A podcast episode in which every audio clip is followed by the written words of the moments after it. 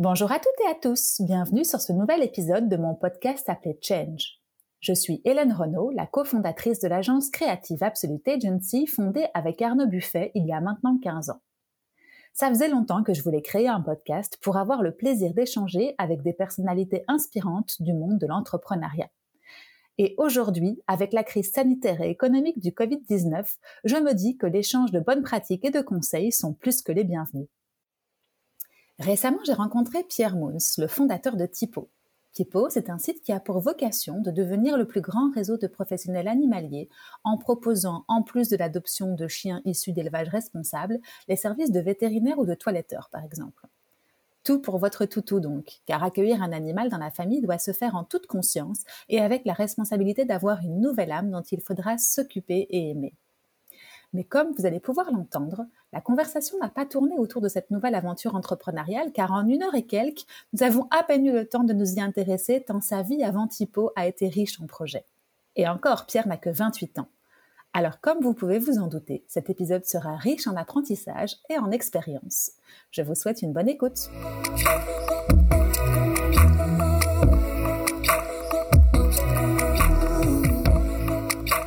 Salut Pierre Salut Hélène. Comment vas-tu? Ça va très bien. Je te prends en saut du.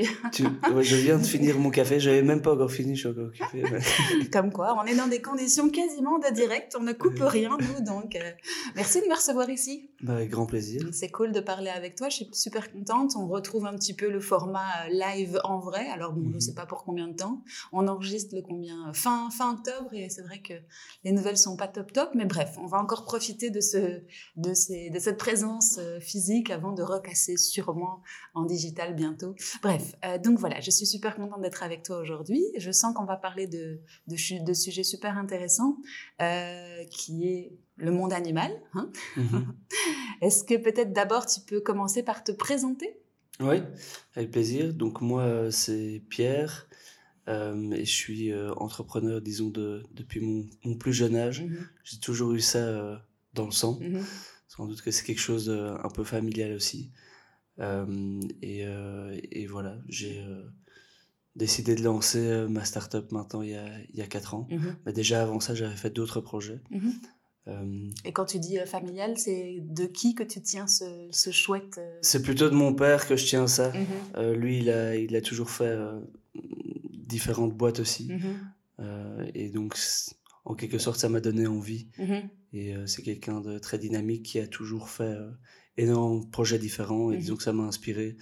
Euh, et j'ai voilà c'est cette liberté aussi qui m'a inspiré mhm. liberté de faire plein de choses différentes et de pas avoir une vie en quelque sorte monotone aussi mhm, parce qu'à la maison ça, ça déménageait tout le temps dans tous les sens et je trouvais ça assez grisant c'est quelque chose qui, qui me tentait déménager géographiquement, tu veux dire, ou ça bougeait dans tous les sens du terme Dans tous les sens du terme, en fait, parce que ça bougeait euh, géographiquement aussi, je mhm. pense qu'on a déménagé 5-6 fois euh, alors qu'on est resté en Belgique. Ah Donc c'est quand même, euh, mhm. c'est quand même souvent. Mhm. et puis, de manière générale, on s'en battait pas. Quoi. Il était dans quel domaine, lui?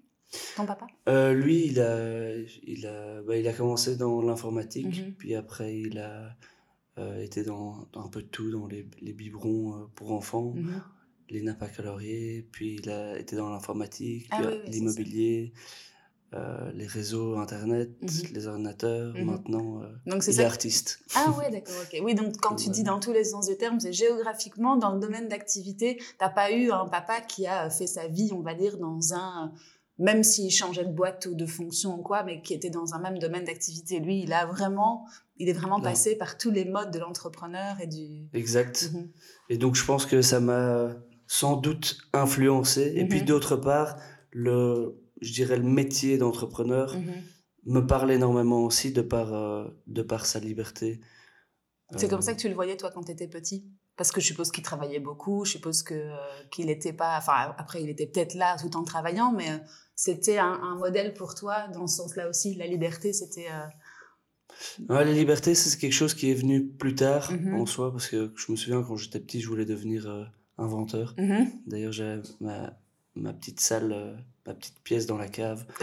Pour expérimenter. Je expérimenter. mais ça n'a jamais vraiment porté ses fruits au final. mais donc, ouais, c'est plus la, la liberté, je pense que c'est quelque chose qui est venu plus tard mmh lors de mes humanités. Mmh c'est une réaction que j'ai eue en fait à l'autorité mmh qu'il y avait. J'étais dans une école néerlandophone jésuite. C'est vraiment ça, ça fait. Assez cadré quoi. C'est extrêmement cadré euh, et je détestais. En internat? Non, c'était ici à, à, Bruxelles. Ah ouais, ok. Et, euh, et donc euh, c'est une réaction que j'ai fait par rapport à ça, je pense. Trop de rigueur, je trop d'ordre. l'autorité, la rigueur, le cadre, tout ce que j'aime pas. Et T'as pas pensé à changer à ce moment-là? Enfin, il n'y avait pas moyen de changer pour justement être un peu plus souple par rapport à tes, tes besoins? Mais en, deuxième année, ils m'ont, ils m'ont dit, malgré que j'avais eu des, des, bons points, que je, que j'atteindrais jamais rien dans ma vie et que, et que je pouvais aller euh, en technique parce que ça. ça, ça allait pas aller. Mm-hmm. Et donc j'avais en quelque sorte envie de me prouver, faire les meilleures options. Mm et rester jusqu'à la fin. C'est marrant parce que nous, euh, ton histoire résonne un petit peu. C'est aussi ce qu'on nous a dit, enfin pas à moi, mais à mon cofondeur qui est aussi mon mari dans la vie. On lui a dit ça. On lui a dit, euh, de toute façon, toi, euh, tu regardes ton copain, hein, tu n'atteindras jamais le maximum de ce gars-là, donc laisse tomber. Enfin, je sais plus ce qu'on lui avait dit, mais enfin, c'était assez, assez démoralisant, assez complètement pas pédagogique pour des, des profs et des, des, éducateurs qui doivent justement te mener un peu plus haut et euh, c'est grave. Hein. Je trouve ça dingue que des, des, gens puissent, puissent dire ça à des mmh. enfants de cet âge-là parce que ça fait des dommages quand même vachement importants. tu le dis encore aujourd'hui et moi j'y pense encore aujourd'hui donc c'est vraiment que ça reste gravé. Après, est-ce que c'est pas un levier pour justement aller plus haut et euh, nous nous remettre constamment en question en, se disant regarde ceux-là ils n'ont pas cru en nous. Après voilà c'était des parents de toute façon quoi qu'il en soit c'est trop sévère de le faire comme ça. Oui on est d'accord. Puisque ça laisse des séquelles par la mhm. suite. Mhm. mais euh, bon après il y a de l'idée. Mhm. pourquoi pas? En tout cas moi ça au final ça a eu un impact plus positif que négatif vu que ça m'a rendu beaucoup plus ambitieux. Euh, et euh, donc je pense qu'au final c'était assez positif mais il faut voilà il faut faut bien le prendre aussi parce que ça peut complètement détruire. un enfant aussi. Donc. La confiance en toi, toi, tu dirais? Moi, j'ai maintenant, j'ai totalement confiance mmh. en moi. Mmh. Euh, et je pense que c'est fortement venu ces dernières années mmh. avec la vente. Parce que j'ai dû pratiquer la vente et ça m'a appris énormément de choses, en fait. La vente dans l'aventure d'avant Tipo ou euh, Non, la vente pendant Tipo, ouais. C'est, euh, j'ai dû vraiment aller voir, aller sur le terrain, aller voir les vétérinaires et euh, les toiletteurs et faire les 100 premières ventes mhm. par moi-même. Mhm. Et c'était vraiment de la vente euh, hard, quoi. Mhm. C'est vraiment du hard selling. Donc c'est vraiment compliqué. Il y a du cold calling à l'avant, puis il faut aller les voir, il faut les convaincre. Euh, et donc ça, j'ai suivi quelques formations par rapport à ça, pour devenir vendeur en quelque sorte. et ça, ça m'a vraiment changé, quoi. Non, Absolument pas. Oh, c'est quelque chose qu'on apprend absolument pas à l'école, ni à l'école, ni à l'université. Mmh. Euh, et euh, et c'est tellement important pour moi. Je le dis aujourd'hui, ça a vraiment été ma meilleure formation. Je le dis à chaque fois, quelqu'un qui arrive dans la boîte, bon, évidemment, ça correspond pas. Il y en a qui doivent juste pas le faire. Mais si on a l'occasion de le faire, bah, il faudrait vraiment le faire. Même si euh, pour énormément de personnes, c'est vraiment pas chouette, c'est vraiment compliqué. Il faut tous les jours se relever en disant allez j'y vais go euh, ah, je suis d'accord avec toi. En fait, je pense que tout le monde devrait y passer d'une manière ou d'une autre, que ce soit un stage ou euh, un démarrage d'activité, juste aller voir le terrain, en fait. Euh, tu vois, se, mhm. se, confronter au, finalement à ton client final. Enfin, après, on en reparlera d'un typo qui est le client final et comment se passe ton business model. Mais je suppose que si tu as dû d'abord, en priorité, aller voir les, les, les, vétérinaires et, et lesquels, lesquels les toiletteurs. Les toiletteurs. en priorité, c'est qu'il y avait un rapport direct avec la vente qui allait se passer mhm. après. Mais pour moi, ça, fait partie du métier global, en fait, de, de vendre finalement. Donc, on devrait peut-être tous y passer pour être confronté à ça, puis après mhm. mieux réagir aussi en fonction de la création du produit, enfin, ou du service. Ou, euh, non, c'est sûr. C'est super important. Et puis, même à côté de ça, dans la vie, euh, ça m'a énormément aidé mhm. aussi mhm. dans, mes, dans mes interactions avec les gens, euh, dans le fait de, de plus convaincre des gens aussi, de mieux se vendre. Et pourtant, voilà, je suis encore très loin de quand je parle à un anglo-saxon, je me sens à chaque fois nul à côté d'eux. Mmh. mais je me rends compte que c'est juste parce qu'ils ne sont pas spécialement meilleurs, mais en tout cas, ils sont meilleurs pour se vendre. Mmh. Quoi.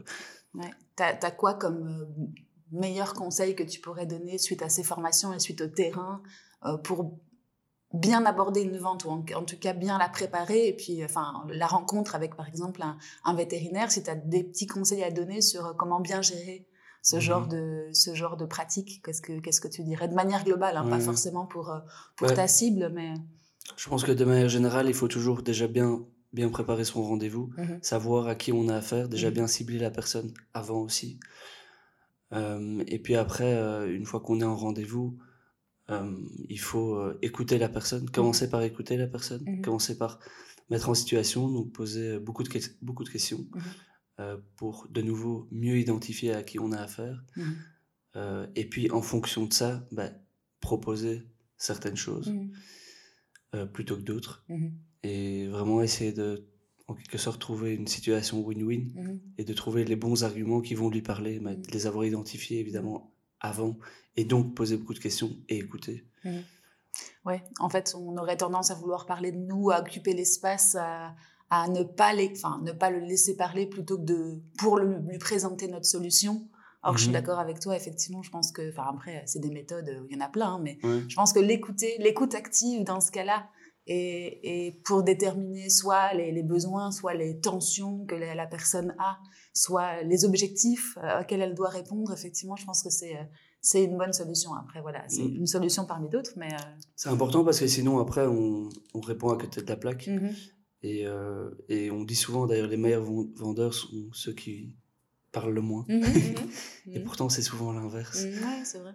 Mais tu remplis, tu as peur de... Enfin, je pense, hein, il y a une peur de déranger, donc du coup tu veux aller vite, vite euh, à ton point. Et ton point, c'est présenter tes, tes, produits ou présenter tes services. Et puis finalement, bah, à la fin du rendez-vous, tu te rends compte que tu as parlé et puis que l'autre euh, n'a pas dit grand-chose. Et finalement, comme tu dis, tu n'as peut-être pas du tout atteint son son, son, mhm. son, objectif ou son besoin et tu peux repartir. C'est vrai que c'est un des challenges, le, mhm. le, temps de manière générale. Mhm. Et je vois ça aussi après parce qu'on a fait pas mal de customer success après. Euh, et même des gens qui, ont, voilà, qui souhaitent résilier, par exemple. Et alors, à chaque fois, on fait une visioconférence pour essayer de comprendre qu'est-ce qui s'est pas bien passé. Et puis, essayer de les convaincre de rester euh, s'il y a un intérêt mutuel. Et ça prend énormément de temps, quoi d'écouter les gens. Parce que oui, effectivement, ce serait idéalement, on pourrait écouter euh, pendant très longtemps et poser beaucoup de questions, etc. Mais on, a des contraintes de temps mmh, aussi. Mmh. Donc on peut, on peut pas euh, se permettre de faire ça tout le non, temps. Non, comme tu dis, mais de prendre un échantillon comme vous l'avez fait, d'analyser le pourquoi du comment en se remettant en question, je pense que c'est la bonne solution. Mhm. L'écoute, de toute façon, je pense que si tu écoutes, tu peux pas passer à côté d'énormément de, de, choses que tu n'auras pas saisies. Et... Bon, mais c'est cool. En fait, on a commencé en, fanfare. on, a, on a dit plein de choses. Euh, je vais te reposer peut-être euh, à, à, la sortie de tes études. Donc, du coup, euh, encadrement assez strict, assez sévère avec les... Avec le... En plus, enseignement néerlandophone, c'est ça? Oui. Et euh, ça depuis tout petit ou tu l'as appris en cours de route C'était Non, depuis tout petit, mhm. j'étais en maternelle, primaire et humanité. Euh, voilà, pour notre pays, tu es préparé. oui, exact. Ça, et tes parents sont de langue euh, maternelle francophone? Ils viennent de Courtrai et de Gand, ah mais ils parlaient français à la maison. Ah oui, ok. Donc, Donc toi, tu es bilingue, quoi. Enfin, trilingue, je suppose, avec l'anglais maintenant. Ok, cool. Et donc, du coup, qu'est-ce que tu choisis de faire comme, comme formation après supérieure? euh, mais donc moi j'ai décidé de faire ingénieur de gestion mhm. ici à Solvay. Euh, et c'est parce qu'initialement en fait je voulais aller dans la finance. Ah oui. Mhm. Et euh, pourquoi? Tu te rappelles de pourquoi cette orientation-là La voie, la voie royale entre guillemets ou générale ou... Ouais, je pense que c'était que voilà la finance c'est quelque chose qui me qui me plaisait depuis depuis longtemps. Mhm. J'ai commencé à, à, investir mes premiers euros en bourse euh, avec mon grand-père à mmh. l'âge de, de, 13 ans. Ah Donc c'était vraiment très mmh tôt. Euh, et puis voilà, c'était un peu, j'avais pas mal lu mmh et c'était assez prestigieux, euh, toutes les grosses banques, Goldman, Goldman Sachs et compagnie. Et donc ça, c'était un peu mon rêve d'aller travailler dans une boîte comme ça. Mais après, j'ai mon rêve, enfin, j'ai vite déchanté avec la crise financière parce que je me suis un peu plus renseigné sur les banques. J'ai lu aussi deux livres qui s'appellent Ce que les banquiers ne vous disent pas. Et donc là, j'ai vu un peu tout le shady world, je dirais, de, de la finance. Mhm. Et je me suis aussi rendu compte que ça n'apportait pas énormément de choses au monde de mhm. manière générale et qu'il y avait énormément de choses super, enfin, très négatives mhm. liées à la finance. Et je me suis dit, en fait, c'est juste pas ça que j'ai envie de faire de ma vie. Trader toute la journée et vendre des produits pourris. Euh, mhm. je dis pas qu'il y a que ça, mais il y avait quand même une grosse partie de ça. J'ai pas l'impression que ça apporte énormément de plus-value à notre monde. Et donc, du coup, euh, j'ai juste pas voulu bosser là-dedans. J'ai totalement changé de bah, d'idées. J'avais vraiment envie de faire un projet et de manière générale de bosser sur des projets qui ont un sens et qui ont un impact positif. Mmh euh, après, j'ai aucun souci évidemment à, à vouloir gagner de l'argent. Mmh euh, et si c'est plus, ben, tant mieux. Euh, mais j'ai envie que ça ait un sens et que ça ait un impact positif. Si c'est juste pour gagner de l'argent et qu'il n'y ait rien de positif derrière, ben, je veux dire, ça, j'aurais pas le drive pour le faire. Quoi. Mmh, mmh. Et donc c'est là où j'ai décidé de, de changer d'avis pendant mes études. Euh, et donc du coup j'ai aussi choisi la mineure entrepreneuriat plutôt que finance. Euh, mais c'est arrivé, c'est arrivé très tôt en soi, puisque c'est arrivé au, tout début des études et j'ai tout de suite commencé à, à faire des projets entrepreneuriaux. J'ai, je pense, presque jamais été à un cours, ni même à un TP durant toutes mes années. Euh, j'étais juste à fond pendant le blocus mhm. et, euh, et, je passais mes examens, mhm. rien d'autre. Mhm. Euh, et sur le côté, j'ai toujours été occupé avec des projets en fait. J'ai toujours été dans les clubs d'entrepreneuriat à gauche à droite, j'ai été à toutes les conférences. Et puis j'ai très tôt lancé mon premier projet, c'était tout, en tout début de première humanité, humanité pardon, enfin en première supérieure. C'était un genre de cahier où il y avait de la pub dedans. Euh, et, on distribuait ça gratuitement sur les campus aux ah, étudiants. Mhm. Et, euh, et c'est les partenaires qui payaient en fait pour être dedans. Mhm. Et en fait, moi, mon idée de base, c'était de faire ça pour les impressions. Mhm. Et il y a une autre personne qui avait cette idée-là, justement, du cahier. Et puis j'avais un ami qui savait que moi, je travaillais sur les impressions. Et lui, sur le cahier. Donc, il nous avait mis ensemble. On avait fait ça à trois, finalement. Euh, mais voilà, c'était une première leçon parce que ça s'est pas bien terminé. disons qu'on n'avait pas mis les choses correctement sur papier et puis. Euh, entre, entre partenaires, tu veux dire Oui, mhm. exactement. Mhm. Et donc, euh, ça s'est pas bien terminé, mais ça a été heureusement une, une première mauvaise expérience, mais très tôt, qui, qui m'a permis en fait de tirer euh, pas mal de conclusions mhm. sans conséquences en fait. ça. Parce que du coup là vous n'aviez pas investi grand chose, c'était votre, votre propre temps, votre propre énergie, un peu d'amitié peut-être et encore tu me diras si ça c'est bien terminé à ce niveau-là. Mais et du coup, c'est quoi les enseignements que tu as tirés de, de, cette première euh, euh, projet, de ce premier projet? Bah, C'est de bien apprendre avec qui on s'associe, mmh euh, pas faire ça comme ça sur un coup de tête. On n'avait rien mis sur papier à l'époque. Il faut mmh quand même, je dis pas qu'il faut avoir tout, un pack d'actionnaires tout de suite, mmh mais il faut au moins noter les grandes lignes, voir si on est d'accord, voir si on a les mêmes valeurs. Là, clairement, le gars avait pas les mêmes valeurs. Et donc, ça veut dire euh. quoi au départ? Si tu reviens au départ de ce, de ce projet, ça veut dire euh, discuter un peu mieux, faire ça un peu plus comme un, un, un mariage et donc avoir le temps de, de, sa, de, se, de, se connaître? Prendre le temps de s'apprivoiser, euh, apprendre à mieux se connaître et, et, et ouais, juste prendre le temps et pas, pas aller dans le mmh. rush. Quoi. Mmh, et puis, une fois que ça, ça part, bah, commencer à mettre les choses sur papier aussi quand même. Quoi. Un minimum. Et parce que là aussi, la personne en tant que telle, euh, qui ça s'est pas bien passé, était absolument pas transparente. Mhm. Et on faisait une confiance aveugle par rapport à tout ce qu'il gérait dans mhm. sa partie. Euh, mais voilà, il faut une transparence entre cofondateurs. Et on n'aurait jamais dû accepter ça, quoi. Mhm. Donc, euh, une bonne communication, une bonne transparence, je pense que c'est juste fondamental dans une relation. Et là, elle n'était pas présente. Quoi. Ouais, c'est ça. Bah, ça, c'est des erreurs de jeunesse, comme on dit, que ça t'a permis effectivement d'apprendre et de te. C'est sûr qu'après, j'étais moins naïf aussi, parce que c'est sûr qu'au tout début, bon, après, j'étais encore naïf. Euh, pendant un certain temps. Mais t'es encore tout jeune, c'est ce qu'on disait avant de commencer. T'as que, as que 28 ans aujourd'hui, donc ça veut dire que ce projet il remonte à tes 19-20 ans, plus ou moins bah, À mes 18 ans, ouais. Mmh, ça. Mais j'ai commencé euh, en soi très tôt. Mmh, mmh. Donc ça fait déjà 10 ans que je suis dans l'entrepreneuriat. ça passe ça vite. Ça ne pas. c'est ça. Euh, mais donc, donc voilà. Puis après, Non, j'allais dire les enseignements, effectivement, c'est de, bien, de bien parler avant de faire quoi que ce soit au niveau euh, partenariat, actionnariat, etc. De mettre les choses sur, par écrit, en tout cas le minimum avant de commencer un projet. Et puis après, je suppose que là, si je comprends bien, vous, étiez trois.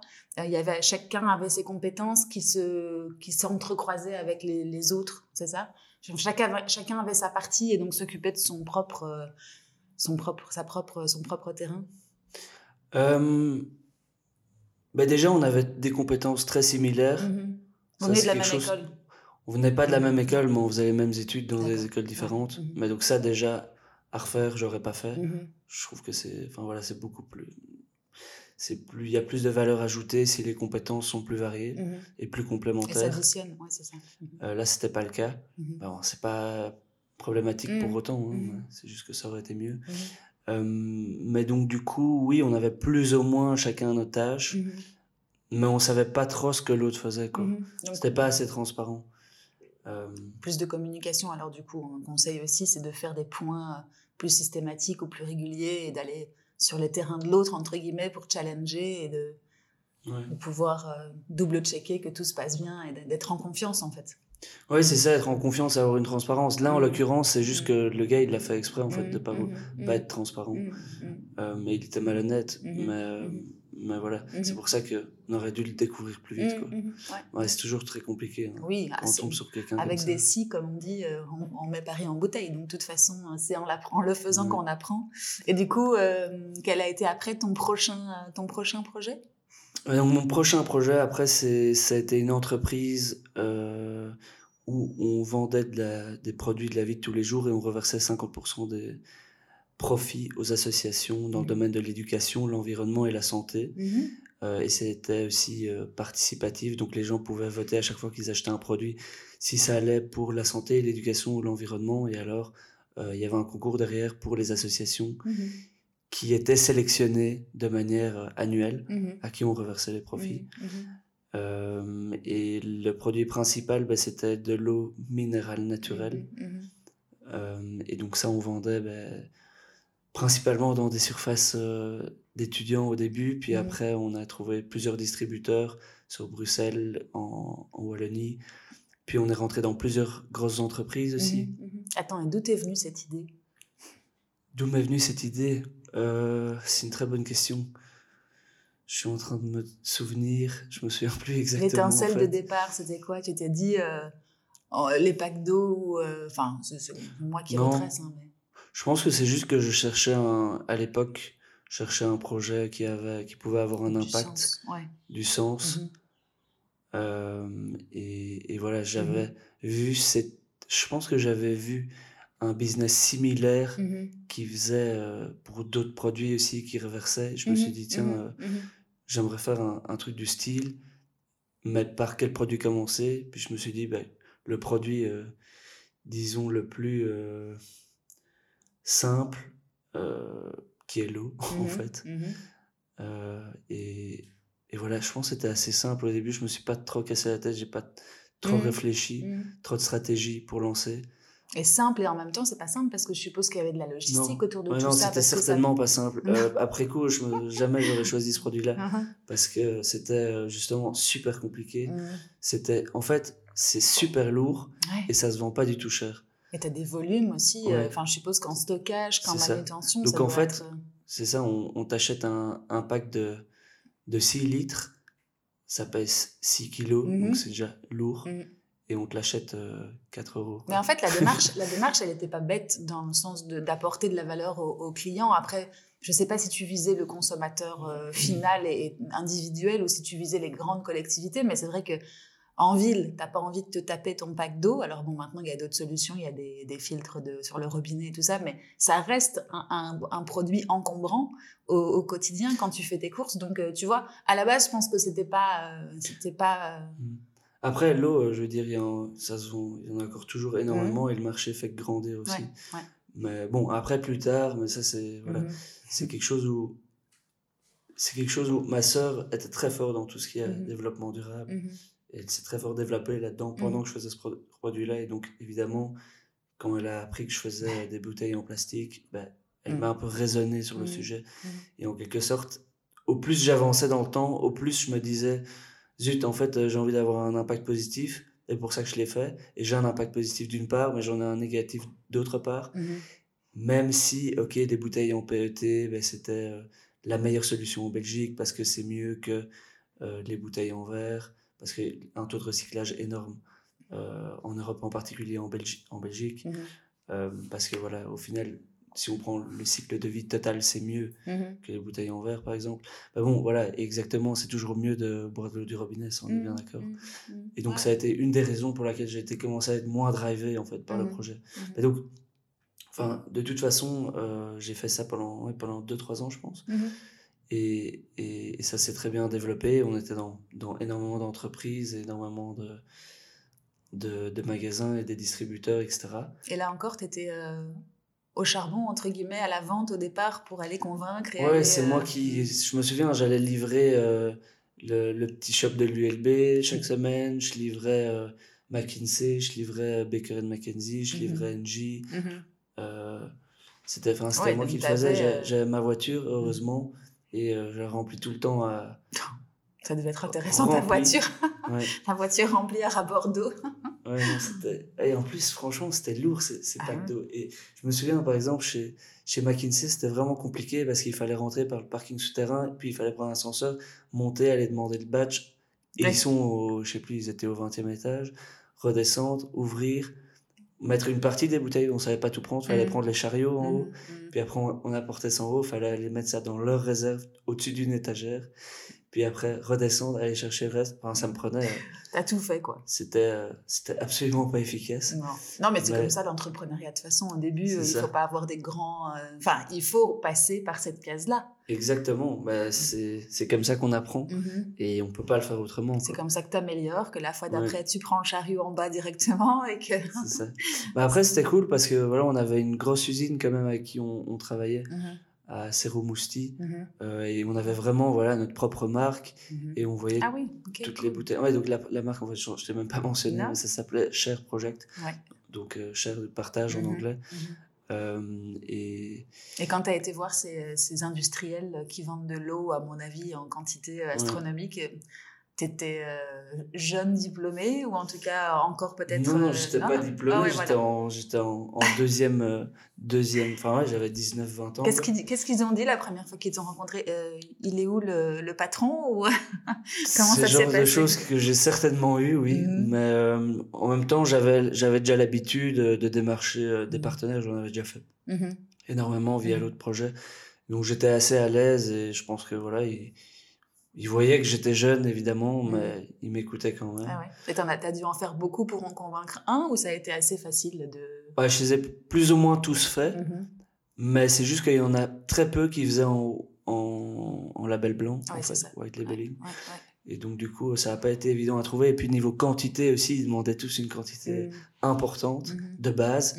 Et là, j'ai trouvé le. Enfin, j'en ai trouvé un qui me faisait par production, par batch de production, minimal, c'était 50 000 bouteilles. donc, déjà 50 000 bouteilles, c'est un, un semi-remorque. Donc, c'est énorme. Donc on a, Et en moyenne... on s'est retrouvé avec 50 000 packs d'eau. Enfin, je veux dire, ouais. ça remplit un appartement euh, de, 100 hein. mètres carrés. je veux dire, c'est énorme, quoi. Et toi, tu devais commander 50 000 bouteilles, enfin par 50 000 bouteilles. Tu les avais déjà vendues avant de les, avant de les recevoir ou tu... Euh, je les avais pas encore toutes vendues, non. Mmh. Donc, euh, enfin, j'avais déjà vendu assez que pour que pour financer euh, la, production. Mais euh, voilà, j'en avais peut-être vendu 10 000, 20 000, mais je devais encore vendre le reste. Oui, c'est ça. Et c'est là-dessus que tu pouvais avoir un bénéfice et un, impact positif en reversant la partie nécessaire aux associations. Donc tu avais quand même une, une, ambition qui était encore plus grande pour pouvoir contenter toutes les, toutes les parties prenantes. Oui, non, c'est mmh. sûr. Mmh. C'était pas c'était pas évident, mais c'était intéressant comme projet parce que j'ai vraiment touché à tout et c'était vraiment un produit physique. Donc on a dû voilà créer euh, la marque, créer le design de l'étiquette, mhm. euh, trouver l'étiqueteur, trouver le gars qui faisait euh, la bouteille, faire une production, avoir enfin de ce produit physique. Il y avait toute la logistique organisée, tout le stockage, puis tous les clients, puis tout le marketing. Et puis tout le reste qui tourne autour. Donc ça, c'était assez intéressant et j'avais un coworking aussi. Et donc voilà, j'étais déjà dans un coworking mmh. avec des employés, mmh euh, alors que j'étais en soi en deuxième, deuxième troisième et NIF. donc j'ai commencé très tôt par rapport à ça. Qu'est-ce qu'ils disaient tes parents à ce moment-là? Ben, Mon père, bizarrement, il était, lui était toujours plus en train de me dire que je devais plutôt aller dans une grosse boîte après mmh mes études, mmh typiquement chez un consultant, mmh pour me former avant de faire l'entrepreneuriat. Euh, mais bon, il, était quand même évidemment à me donner ses conseils euh, et, il me supportait aussi. Et ma mère, euh, ma mère, elle m'a toujours supporté dans tout ce que j'ai fait, quoi que je fasse. Et sur le mode, ma, ma, question portait surtout peut-être sur la, le, mode euh, je travaille pour, pour, pour ma start-up pendant l'année. Et puis après je, je, donne un gros gros coup d'accélérateur pour les, pour les, les examens, je mhm. passe mes examens, enfin c'est plus ou moins ce que tu as dit tout à l'heure, quasiment tu n'as pas assisté au cours. Non, bah, c'est j'avais chaque fois que je rentrais à la maison, euh, ma mère me disait mais Pierre, est-ce que tu es sûr que ça ira? Et elle, elle avait toujours un petit peu peur, elle dit mais et es sûr que tu dois pas aller au cours comme ça. Tu n'auras pas des problèmes ou tu es sûr que tu vas y arriver. Et chaque fois, je dis oui, oui, t'inquiète. Elle te posait des questions, mais elle, te faisait confiance quoi qu'il arrivait, quoi. Oui, c'est mm, ça. Mm. Mais bon, après, euh, ils ont vu que en première, qui était censée être la plus difficile, etc., mm-hmm. euh, bah, j'ai réussi en, première cesse, mm. euh, avec distinction sans, sans problème. Mm-hmm. Et et donc, du coup, ils se sont dit, bon, en fait. Euh, et c'est ce qu'il fait, quoi. C'est ce qu'il fait. Et donc, après, ils m'ont ah, laissé tranquille. Je me projette, en fait, tu vois, juste parce que moi, mon, mes garçons, ils ont 9 et 12 ans, mais je ne sais pas comment je réagirais si je voyais ça, moi, en tant que parent. Mais voilà, tu es l'exemple, euh, et je suppose qu'il y en a d'autres, non? Tu avais aussi des, des potes qui faisaient la même chose que toi, ou les autres, juste là coulaient douce en cours ouais, La grande majorité allait en cours. Mhm. Euh, après, c'est plus avec les années, en fait, que mhm. les gens ont été moins en cours. Ouais, ouais c'est ça. Euh, mais au début, tout le monde allait en cours. Mhm. Et après, il y a moins de gens mhm. qui ont été. Ouais, c'est ça. Bref, c'était une petite aparté, voir un petit peu comment les parents réagissent dans ces cas-là. Donc, du coup, oui, cette première, ce premier share project était assez euh, impactant. T'as mal au dos, hein. je suis désolée, mon micro est. Ouais, non, pas de soucis. mais je, suis, je suis grand. T'es trop grand. j'ai des problèmes de dos. Ah, euh, voilà. si tu veux, on remet une petite. Non, euh, du coup, share project était vraiment formateur pour toi. Ça a duré quoi? Deux, trois ans?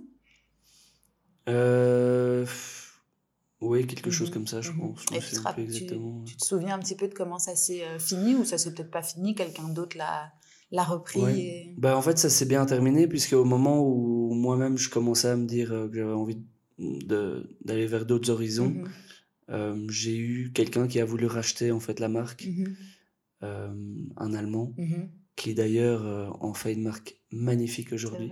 Ça existe toujours et c'est devenu juste énorme. C'est trop bien ça. Ils ont euh, des ambassadeurs. Je pense qu'ils ont, comme ambassadeur, ils ont eu euh, Nico Rosberg, mhm. le champion du monde Formule 1. Trop bien. Ils ont Oprah Winfrey. Excellent. Euh, et, et, le gars, c'est un ancien de BCG. Mhm. Et, il a levé des millions et, il en fait une marque gigantesque en fait. Et il te donne encore des nouvelles? Ou tu les, tu les suis je, le suis sur LinkedIn et, mhm. et voilà.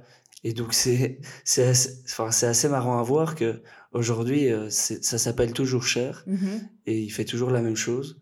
Euh, sauf que maintenant, il a lancé plein d'autres produits. Mm-hmm, mm-hmm. Et donc, en fait, c'est moi qui lui ai revendu la marque. Excellent. Ça doit être trop beau, ça, en tant qu'entrepreneur. Moi, c'est ce, que j'avais le plus envie, en fait, c'est de voir la marque perdurer, euh, et le projet perdurer, et grandir, etc. Et, et voilà, lui, il avait vraiment cette expérience les compétences euh, à ce moment-là pour le faire. Mhm, mhm. Euh, et, comme quoi, quand on lance un bébé comme ça, on n'est peut-être pas forcément au moment T de l'entreprise la bonne personne pour. Euh, enfin, il faut s'admettre cette, cette réalité, il faut le voir en face. Peut-être que je suis pas le bon, mhm le bon papa, entre guillemets. Après, c'est un peu paternaliste de parler mhm. comme ça, mais la bonne personne pour mener à bien ce projet entrepreneurial, peut-être que je dois juste m'arrêter là et puis effectivement trouver la bonne personne qui aura les compétences, peut-être les ressources aussi financières mhm. pour accélérer le projet et, le porter plus haut. Donc, c'est. C'est assez honnête, je trouve, de se faire ce genre de, de, remarques et de pouvoir euh, passer à une autre page du livre et, euh, Exactement. et voir le projet grandir. Ça doit être trop chouette, en tout cas. Cool. Donc toi, tu t'arrêtes là, entre guillemets, et comment est-ce que tu trouves ce, repreneur finalement?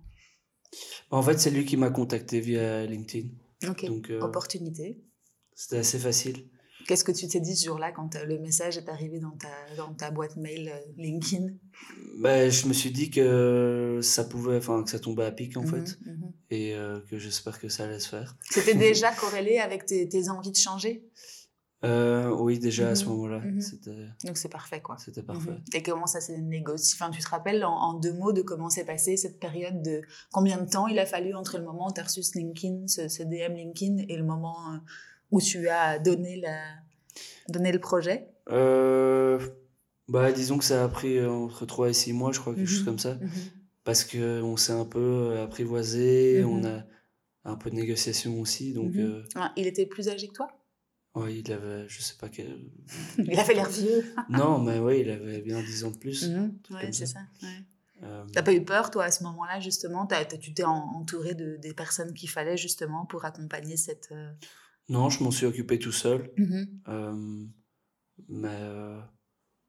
Bon, non, ça s'est passé assez, facilement, en mhm. fait.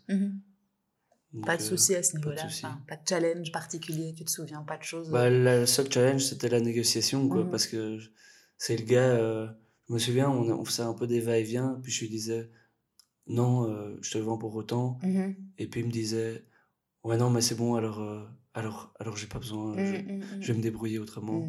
Et je me disais, merde. Une vente normale, finalement. ouais. Et donc, enfin voilà, c'était une, une, première bonne expérience. Donc, et après, du coup, qu'est-ce que tu as fait? Le, vide ou ça, a été, ça a été particulier dans ta vie, ce moment où tu étais encore en, en, train d'étudier en même temps, en parallèle? J'étais encore en train d'étudier, ouais. Mhm. Donc, c'était euh, pas le grand vide, quoi. C'était pas le grand vide, en fait, parce que j'avais déjà commencé un, autre projet en mhm. parallèle. Mhm. J'ai jamais arrêté, en fait. Euh, et le nouveau projet, c'était un collier pour chien. Euh, et je, je devais faire ça pour mon mémoire. Enfin, je devais j'ai choisi de faire ça pour mon mémoire. Mhm. Euh, et c'était un collier pour chien. La première version, c'était, elle était un peu loufoque. Mhm.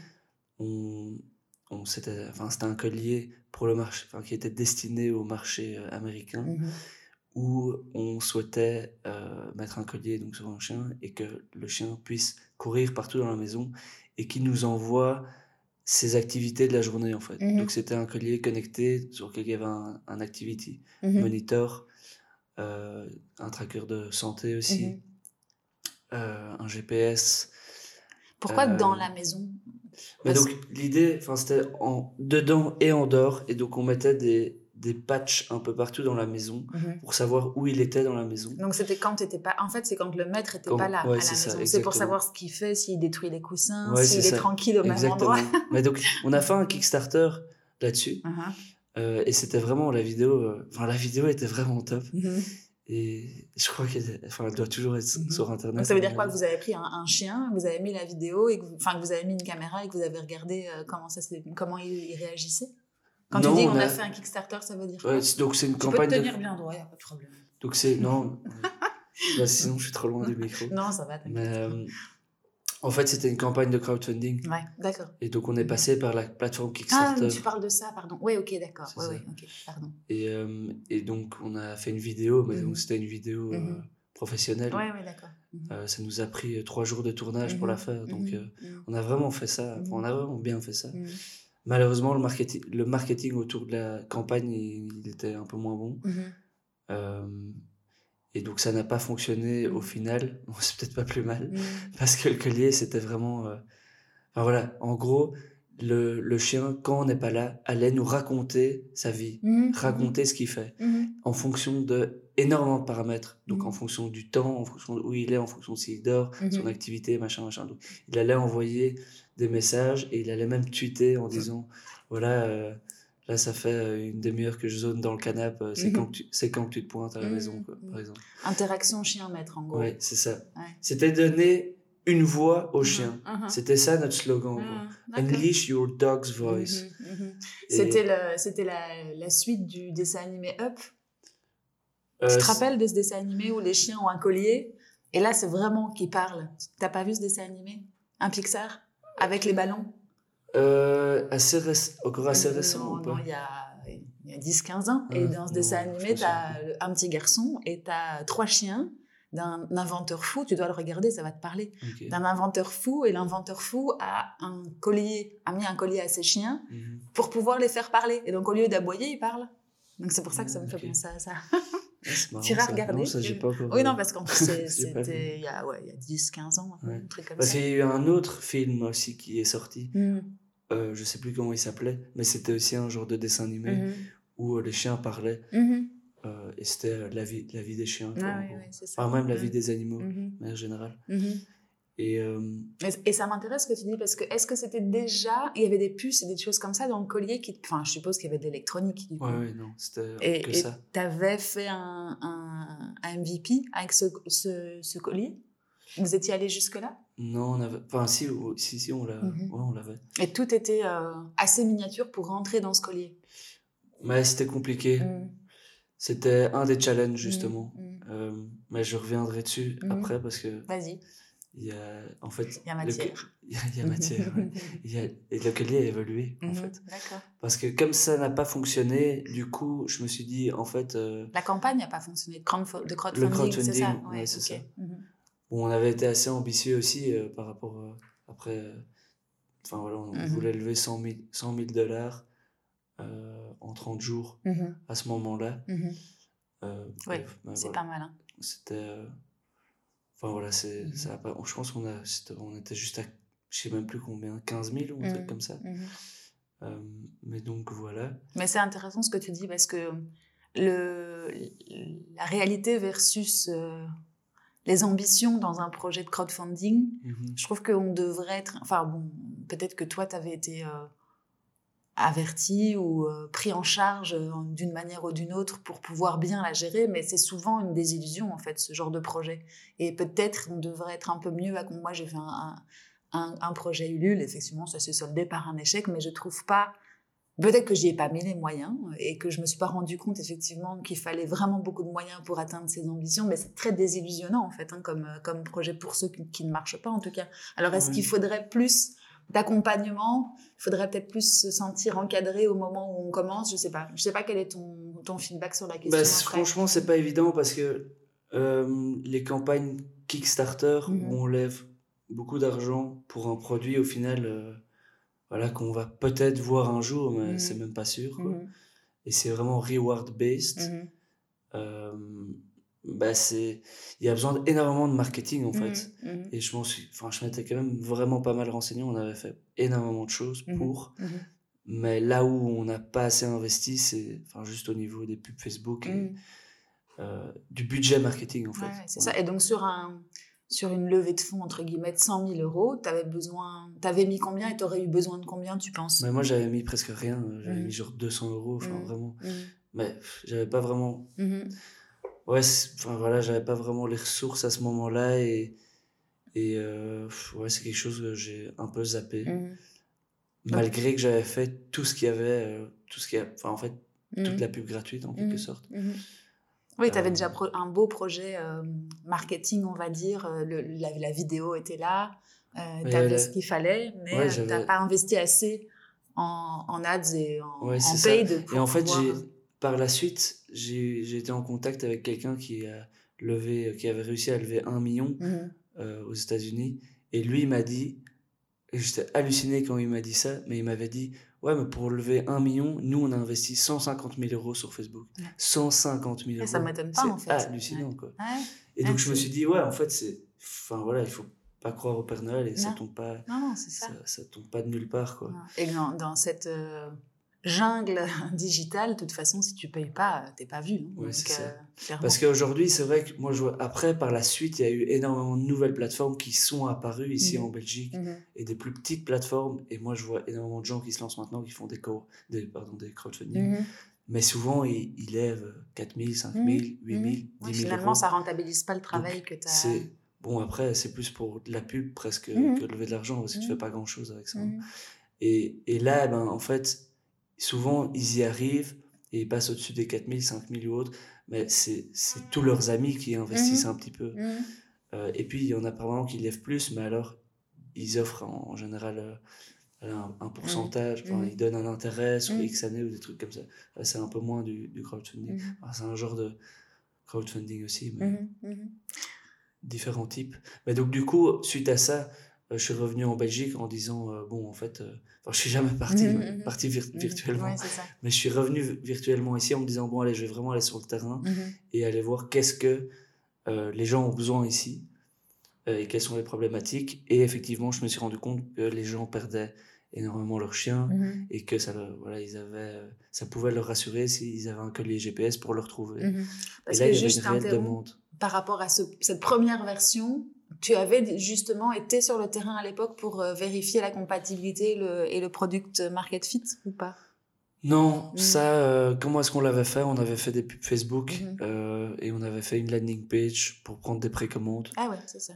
Donc on avait testé de, de cette manière-là, puis on avait fait de la B-testing, etc par rapport à ça. Et on avait conclu qu'il y avait une demande. Mais en fait, il y avait eu énormément. Disons que ça faisait réagir les gens. Et il y avait plein de likes sur les posts. Euh, et on, on, on, avait recueilli énormément d'adresses mail, des milliers et des milliers d'adresses mail. Donc on se disait, ouais, là, il y a vraiment une traction. Un, une traction quoi. Mais bon, voilà, c'était une des leçons aussi. Euh, c'est s'il y avait une réelle traction, qu'est-ce qu'on aurait dû faire? Ben, Faire une landing page où les gens pouvaient précommander et mmh payer pour la mmh précommande. ne que, mmh même si on demandait 10% euh, du montant euh, du collier, au moins là, on aurait pu valider qu'il y avait une réelle traction. Ici, c'était une des erreurs. Ouais, je pense que c'est parce que on était excité aussi de vouloir le faire. Ben oui, c'était un chouette. Euh, c'était l'inventeur fou. Ouais, c'est ça. Donc on s'est un peu pris à notre, faut prendre notre propre piège par notre enthousiasme mais on n'aurait pas dû le faire. mais on avait très envie de le faire mmh, aussi. Mais bon, voilà, c'est de nouveau, ça a été énorme, enfin, ça a été formateur. Puis c'était la V1 de ton deuxième produit, si je comprends bien. Le, la V1 du deuxième produit, mmh. le, deuxième produit qui était un, un, collier beaucoup plus terre à terre, qui était juste un collier GPS avec une zone qu'on pouvait définir. Si le chien sort de la zone, on le détecte, on peut le retrouver. Euh, Donc plus pour l'extérieur. Plus pour l'extérieur. Moi qui ai un chien, quand je reste, quand je la laisse à la maison, pas grand chose à faire de savoir ce qu'elle fait. Par contre, c'est vrai que le peu de fois où elle sort, elle est trop gentille, mais quand elle sort du périmètre de la maison, ça m'importerait de savoir qu'elle a franchi le cap et qu'elle peut potentiellement se perdre. Et... Euh, donc, c'est vrai que tu avais deux, me, en plus, quoi. Ben, voilà, c'est effectivement quelque chose. J'ai été me mettre euh, plusieurs week-ends dans des mmh. Co et aller dans les parcs pour parler aux gens. C'était mmh vraiment clairement ça, quoi. Euh, effectivement, il y a un marché pour ça. Maintenant, euh, ce projet, finalement, il n'a jamais abouti non plus. Mmh parce que, euh, bon, je me suis... Je travaillais avec des personnes au niveau hardware où c'était très compliqué. Mmh Ils ont pris énormément de temps à bosser dessus. Mmh il y avait, voilà, au final, rien qui n'a vraiment été délivré, qui était fonctionnel. Tu avais lancé une équipe. Oui. Et... Et, et, on a eu à la fin un collier voilà, rudimentaire qui fonctionnait plus ou moins. Mmh Mais bon, c'était pas. C'était pas. Ça a pris énormément de temps. Et mmh en fait, euh, il y avait des réels problèmes, challenge technologiques aussi, mmh à cette époque-là, où, euh, ben, en fait, ça prenait beaucoup de place. Et il y avait un trade-off à faire par rapport à euh, la batterie aussi, la taille de la batterie et la durée de vie du collier. Enfin, durée de vie, je veux dire la durée de la batterie, de une charge, quoi. Mhm. Euh, parce que ça prenait beaucoup de place, ça tenait pas longtemps. Quand on allumait le GPS, euh, ça tenait encore beaucoup moins mhm. longtemps. Mhm. Euh, il fallait le recharger très souvent. puis après, il fallait payer un abonnement aussi pour avoir le, le GSM. Et donc, au final, voilà, ça faisait énormément de barrières et je pense que les gens, bah, ils l'utilisent pendant un certain temps puis ils arrêtent de l'utiliser. C'est excellent, je t'interromps parce que moi j'ai eu les mêmes réflexions, ça me fait penser à un projet aussi. Moi j'ai toujours plein de projets qui se réalisent pas. Euh, bon après voilà, il y en a d'autres qui se réalisent, mais quand mon fils était tout petit, tu vas dire je compare mon fils à un, animal, mais on l'avait perdu. tu sais comme quand ils sont tout petits, ils, ils gambadent sur une place et bref il y a du mmh. monde, et puis pendant deux minutes tu le perds de vue. Et là, c'est le drame de tous les parents, en gros. Hein. Et puis donc, euh, tu le retrouves, hein, généralement, euh, beaucoup de chance pour que tu le retrouves. Tu le retrouves, et puis dans la voiture, je dis, ah, mais en fait, il aurait fallu qu'il ait un petit bracelet. Mais donc, c'était il y a 10 ans. Mon fils, il a 12 ans. Ouais, il y a 10 ans, 10 ans plus ou moins. Et en fait, j'étais vraiment dans, dans, le même processus que toi, mais il y a 10 ans en plus. Mmh. Toi, c'était il y a combien de temps? 4-5 ans? Un truc comme ça? C'était il, y a, il y a bien 5 ouais, c'est ça. Il y a 10 ans, j'ai commencé à faire les recherches par rapport à, tu sais, trouver un petit bracelet joli, style avec une forme de, j'avais inventé n'importe quoi, une, une, tortue, pour pouvoir mettre dedans la petite balise. Mais alors, j'ai été vite confrontée à la taille de ce genre de... Enfin bref, mhm. j'ai eu plus ou moins... Alors, je suis pas du tout allée jusqu'à mettre une équipe en place, mais en tout cas, la réflexion était, était intéressante. Et aujourd'hui, mhm. ça existe de toute façon. Ouais, bah, quand... En fait, quand moi, je m'occupais du collier, ça existait déjà effectivement. Mhm. Il y en avait un, je pense, en France qui s'appelait Winect, mhm. si je me trompe pas, qui faisait ça pour les chiens, les chats, les enfants et les vieux. les toutes, les, toutes les personnes susceptibles, enfin, tous les êtres susceptibles de se perdre et de ne pas se retrouver. Quoi. Ouais, c'est ça, exactement. Et donc, euh, et donc voilà. Et belle donc, il y avait... aussi. C'est une belle, belle, aventure, un peu plus compliquée, parce qu'il y a énormément de travail qui, ont, qui a été euh, mmh mis là-dedans. J'ai fait tout mon mémoire là-dessus mmh aussi, mmh d'ailleurs. sans réel résultat. Sans réel résultat, c'est pas vraiment vrai parce que, évidemment, c'est énormément d'expérience, de nouveau, euh, énormément d'apprentissage, énormément de rencontres. Donc, euh, voilà, super formateur. Et en plus, bon, j'étais toujours pendant mes études aussi. Hein, donc, c'est pas comme si j'avais absolument besoin de gagner d'argent ou que, beaucoup d'énergie et c'était frustrant. C'est beaucoup d'énergie et un peu frustrant au final de ne pas avoir plus de résultats pour le travail qu'on met dedans. Quoi. Ouais, tout à fait. Et, et voilà, mais aucun regret. Euh, et puis vient Tipo. Voilà. On garde... Je ne sais pas après combien de temps on y arrive, mais 50 minutes quand même. 50 minutes. t'inquiète, t'inquiète. Non, non, mais c'est bien, c'est bien, c'est parfait. On va arriver à Typo, on va expliquer ce qu'est ce nouveau et cet actuel projet que tu mènes. Euh, mais c'est bien, comme ça on comprend tout le cheminement. Et c'est vrai que t'es pas vieux, t'as 28 ans, mais il y a eu effectivement de l'expérience derrière et des projets, des itérations, des, des, choses qui se sont bien passées, d'autres qui se sont moins bien passées. Mais c'est comme ça qu'on construit aussi euh, un, une vie et deux, des, des projets. Donc, euh, mhm. parfait. Raconte-moi Typo. Du coup, même domaine, du coup? Donc, Typo, même domaine. Et en fait, euh, ben, le fait est que j'ai rencontré énormément de gens, étant donné mhm. que j'étais déjà dedans. Mhm. Euh, j'ai rencontré énormément de gens du domaine, en fait, des éleveurs, des vétérinaires, des propriétaires de magasins d'animaux, etc. Et puis des propriétaires d'animaux aussi.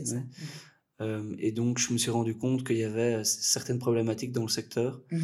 Et moi-même, j'étais à, cette époque-là à la recherche d'un chien aussi. Mhm. Et je me suis rendu compte qu'il y avait des grosses problématiques qui étaient qu'il y avait énormément de gens qui, euh, de, gens, de chiens mhm. qui provenaient des pays de l'Est, qui étaient importés. La Belgique, c'était un peu une plaque tournante par rapport à ça. Il y avait une réelle mafia. que quand on cherche un chien sur Internet, ben, on trouve aucun lien fiable et on trouve que des petites annonces un peu pourries. Euh, et puis d'autre part, qu'il y a énormément d'achats impulsifs. Mmh énormément des gens, de gens qui achètent un chien sur un coup de tête, puis après, qui vont l'abandonner, et donc beaucoup d'abandons. Mmh et je me suis dit, oui, s'il y a vraiment quelque chose à faire d'énorme et un trou dans le marché, quoi. Mmh euh, et voilà, en plus, ce sera un impact énorme de diminuer au final les abandons. Comment? Ben, En aidant les gens à trouver un chien issu d'un élevage responsable et en conscientisant les gens. Euh, parce que si on, la, ça, c'est typique le slogan facile de Don't Shop Adopt, mhm. euh, qui me fâche un petit peu parce que, d'une part, oui, c'est vrai, et il faut mettre en avant les refuges, mais c'est pas comme ça qu'on solutionne le problème. Mhm. Si on vide uniquement les refuges, ben, ça va continuer à affluer. Hein. Mhm. C'est pas comme ça qu'on solutionne un problème. Il faut aller en amont et il faut conscientiser les gens, d'une part, et d'autre part, ben, faire en sorte qu'ils ne l'abandonnent pas.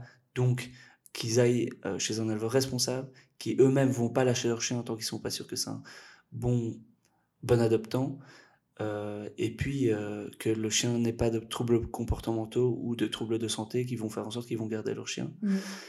Euh, et donc il y aura moins de chiens en refuge. Oui, c'est ça. Moins de chiens abandonnés, moins de chiens, en refuge. Et, tout ça, c'est un cercle, un cercle vertueux. En fait. Exactement. Et c'est comme ça qu'on solutionne le problème. Mmh mmh malheureusement, c'est pas le discours facile, et donc c'est pas comme ça que, en ce sens que les politiques travaillent, par exemple. Euh, mais, euh, mais, voilà, nous, en tout cas, on essaye de faire le maximum mmh. dans cette direction-là, et c'est comme ça qu'on s'est positionné. Mmh. Et donc, voilà, est venue l'idée de bah, faire un site pour, initialement, aider les gens à trouver un chien mmh. issu d'un élevage responsable, d'une part, et d'autre part, bah, conscientiser les gens. Donc c'est comme ça que ça a commencé. Conscientiser les gens, à, je, te coupe parce que c'est important, toi tu es dedans toute la journée, du coup, conscientiser les, conscientiser les gens à l'achat ou en tout cas au fait qu'un animal n'est pas juste un, objet et que tu peux pas le mettre dans un coin après euh, la première période qui est toujours la plus waouh parce que c'est un petit chiot ou un petit chat ou peu importe quoi et que ça a une durée de vie, hein, un mmh animal et qu'effectivement, passer le côté waouh, il faut s'en occuper, il faut l'éduquer, il faut euh, l'aimer pour ne pas justement arriver à avoir un animal euh, complètement soit fou, soit euh, pas bien dans sa peau et donc l'abandonner. C'est ça. Hein. Quand tu conscientiser là-dessus, sur le fait que c'est pas. Un animal n'est pas un jouet, mmh c'est pas un objet. Mmh et on est parti pour en général une dizaine d'années. Euh, et donc il faut le faire en pleine conscience de, de, tous les actes que tu vas poser. Et je, dis ça en pleine connaissance de cause, parce que comme je te disais, j'en ai un aussi de chien. Et c'est vrai qu'en fait, quand on n'a pas eu en plus euh, avant ou quand c'est pas dans ta famille depuis euh, très longtemps, tu te rends pas compte en fait tout simplement de ce que ça mhm. implique. Un chat à la limite c'est beaucoup plus mhm. sauvage et indépendant, mais c'est vrai qu'un chien ça ça a tout le, enfin en tout cas l'impact effectivement est celui dont tu parles et je pense que c'est bien en tout cas, si la plateforme a pour but de conscientiser, je pense que c'est la mhm. meilleure des. Oui, on essaye de faire euh, énormément d'articles, énormément de conscientisation via des vidéos, via les réseaux sociaux. Mhm. On fait des quiz pour orienter les gens vers une race qui leur correspond. Et puis, on met de l'info qualitative, du contenu qualitatif. Euh, et on essaye d'accompagner les gens, en quelque sorte, dans leur adoption. Euh, donc, on, voilà, c'est un challenge gigantesque, à hein, éduquer les gens, je veux dire. C'est c'est quelque chose de, qui doit être fait en continu. Mhm. Euh, et je pense que la meilleure manière de le faire, bah, ce serait de le faire à l'école mhm. aussi. Déjà conscientiser les jeunes sur ce que ça représente d'avoir un, un, animal, de compagnie. Euh, mais donc voilà, ça c'est un pôle important qui nous tient à cœur, qui fait partie euh, de notre mission. Et, et, voilà, après il y a l'autre partie, élevage responsable. Et puis on met en avant des refuges aussi pour que les gens puissent aller en refuge s'ils le souhaitent. Euh, dans un premier temps, s'il y a un chien qui est en refuge, bah, évidemment, ça a la priorité aussi. Euh, mais voilà, donc c'est comme ça que ça a commencé. Euh, et puis, par la suite, bah, ça, ça, a évolué. Et on a voulu... nous, notre mission, en fait, c'est d'augmenter le bien-être animal en développant des solutions digitales. Et d'une part, on, a, on souhaite vraiment améliorer le quotidien bah, des animaux, et d'autre part, on souhaite améliorer le quotidien des professionnels mmh. animaliers. Et donc ça, ça a été une suite logique où tous les gens qui adoptaient des, des, des chiens, mmh. en fait, bah, par la suite, ils ont besoin d'un toiletteur, ils ont besoin d'un vétérinaire. D'un éducateur et donc, aussi, souvent. Éducateur, pension, mais on a commencé par euh, le vétérinaire et le toiletteur. Euh, et donc, on a créé une deuxième plateforme qui est en fait la même plateforme. Hein, mhm. donc, donc tu as deux euh, entrées. Quand tu arrives sur Typo, on peut peut-être donner le, On peut appeler donc T-I-P-A-W.com. Vous avez eu le .com euh, donc T de petit, si j'ai bien lu, et Po de patte. C'est ça Typo.com ou .be, parce que je pense que la redirection marche. Tu as, deux entrées. Si tu es toi-même ou tu veux acquérir un chien ou adopter un chien, et si tu es euh, en recherche de, de, professionnels dans le domaine, c'est ça? Exactement, mmh, mmh, ouais. Mmh. Euh, et donc, d'une part, bah, c'est pour trouver son chien, effectivement. Euh, et donc, il y a tous les élevages qui sont listés. On essaie de donner un maximum d'informations. Toutes les races, toutes les descriptions de races, toutes les portées, tous les articles, etc. Et d'autre part, l'autre entrée, bah, c'est trouver un professionnel. Et donc là, on peut trouver un vétérinaire, toiletteur. Ouais. Et aujourd'hui, chez la majorité, on peut prendre rendez-vous en ligne. Mhm. Euh, et donc ça, c'est comme un, chez les médecins, un mmh. Doctolib, un Doctor Anytime, Doctena. Ben, c'est il y a l'agenda qui apparaît, on peut mhm. prendre rendez-vous pour une consultation et c'est synchronisé dans l'agenda du professionnel. Mhm. Et alors, euh, on a ces rendez-vous en quelque sorte qui sont logués alors dans son profil parce qu'on a le passeport digital ben, de son animal, on a euh, les rendez-vous euh, de l'animal en tant que tel aussi. Et, et, du coup, c'est dans le sens inverse. L'API marche aussi dans le sens où quand tu vas chez le vétérinaire et que lui fait un traitement particulier au chien, qu'il donne un vaccin ou quoi, ça se met dans ton, dans ton interface à toi? Ça ne marche pas encore dans le sens? Parce que moi, ça m'intéresserait, ça. Pour éviter d'avoir 10 000. Euh, bon, voilà. Futur. Euh, Features, peut-être dans l'avenir, ça peut être intéressant d'avoir un mm, double. Après, je ne sais pas si par vétérinaire, vous devez avoir des... c'est technique, hein, mais je ne sais pas si ça marcherait pour tout le monde, vu que c'est des indépendants, ils n'ont pas des plateformes partagées, enfin bref. Ouais, y a, effectivement, c'est quelque chose qui, qui serait top. Mm-hmm. Euh, après, il y a un certain nombre de challenges liés à ça, parce qu'il y a quand même pas mal d'autres logiciels mm-hmm. vétérinaires mm-hmm. euh, qui sont utilisés, donc il faudrait synchroniser avec, les, s'intégrer avec les différents outils. Euh, bon, après, il y a d'autres solutions aussi. Mais, À noter pour le, le futur. je pense que, honnêtement, avec Typo, je suis déjà passé par tellement mhm. d'étapes. Je mhm. pense que j'ai pensé à toutes les choses possibles et mhm. imaginables qu'on peut faire. Pour ta roadmap future Pour ma roadmap. Et la roadmap, elle est pleine à craquer. C'est vraiment une question de prioriser euh, les choses. Et c'est ça mon, un de mes plus gros challenges aujourd'hui, en quelque sorte. C'est qu'on a énormément de choses qu'on veut faire, mais il faut faire les bonnes choses et pas tout faire en même temps. Non, non. Comment est-ce que tu fais ça euh, pour justement pouvoir prioriser? Bah, Pour pouvoir prioriser, euh, bah, ce qu'on essaye de voir vraiment aujourd'hui, c'est de voir qu'est-ce qui émane du marché. Mm-hmm. Et puis, on a un genre de backlog dans lequel on liste tous les, toutes les features qu'on définit, toutes les fonctionnalités. Et alors, on met des, euh, des, des, votes par feature. Et chaque fois qu'il y a quelqu'un qui nous la demande, on met un vote. Et alors, on ordre ça par priorité high, medium, low, et alors on met ça dans notre outil par la suite de, de gestion de, de tâches. C'est ça. Qui vote? J'ai pas compris. C'est votre communauté ou c'est vos euh, tes collaborateurs? Non, c'est les utilisateurs. Donc euh, en général, c'est les vétérinaires, oui. les toiletteurs mhm. pour tout ce qui, cette partie-là. Et puis de l'autre côté, ben, mhm. c'est plus les utilisateurs du site. En fait, il n'y a pas de vote où ils peuvent aller sur, un, sur quelque part et mhm. voter. C'est juste, on pourrait faire ça à l'avenir aussi. Euh, et d'ailleurs, ça, ça, existe pour mmh d'autres boîtes. Mmh Mais ici, c'est juste que chaque fois qu'on reçoit un mail, mmh chaque fois que on est sur le terrain, quelqu'un nous le dit, mais on va mettre un vote nous-mêmes en fait. Mais ça vient du terrain. Et aujourd'hui, on travaille exclusivement comme ça. Quoi. Et, euh, et c'est quelque chose qui a... J'écoute le marché. C'est quelque chose qui a fortement changé avec le temps. Avant, j'étais all over the place. Euh, j'étais pas du tout focus. Je faisais euh, vraiment plein de choses en parallèle. Maintenant, et c'est encore toujours compliqué, mais c'est super important, mhm. c'est d'être focus sur une seule chose mhm. euh, et d'avancer ouais, jusqu'au bout, priorité mhm. sur base de ce que le marché nous dit. Et aujourd'hui, on est super fort connecté à notre marché. On a des calls tous les jours avec nos clients et ça nous permet de développer les bonnes fonctionnalités. Et ça, c'est super important. Oui, c'est ça. S'il y a un conseil que tu dois donner aujourd'hui, c'est plutôt de, de, rester connecté à ton marché, de, de, prendre en compte ses considérations, ses besoins, ses retours, et ne, pas les, ne pas les négliger. Quoi. Non, exact. Mm. C'est, pour moi, ça, c'est une des choses les plus importantes. Quoi. Mm. Mm-hmm. C'est d'être euh, à l'écoute de son marché, de recueillir le feedback, euh, et puis de, de l'accompagner. oui, ouais, c'est ça. Après, il faut pouvoir le mettre en place, effectivement. Ouais, bon, après, il faut, faut aussi pouvoir filtrer, hein, parce qu'il y a mhm. plein de choses où c'est pas parce qu'ils le disent qu'on doit le faire. Hein. Mhm, mhm. Donc, il faut en quelque sorte. Euh, peser le pour et le contre et puis euh, ensuite prendre des décisions clairement. Euh, mhm. Ok. Et euh, quels sont les challenges? Parce que je vois que le temps passe et comme tu as un rendez-vous, malheureusement, on va pas pouvoir faire un podcast de trois heures. hein? tu vas devoir y aller. et puis en même temps, ton dos me dira merci. quels sont les, les, gros challenges justement dans les mois slash années qui viennent pour Typo? J'ai vu que vous recrutiez quand même pas mal en ce moment. Mhm. Il y a une belle, une belle croissance. Bah on a, oui, on a, je pense qu'en Belgique, on, a, on commence plus ou moins à avoir fait le tour. Mhm. Euh, l'année passée, on a quand même eu euh, plus d'un million de visiteurs euh, mhm. uniques sur le site. Mhm. Donc, ça fait une grosse partie de la population.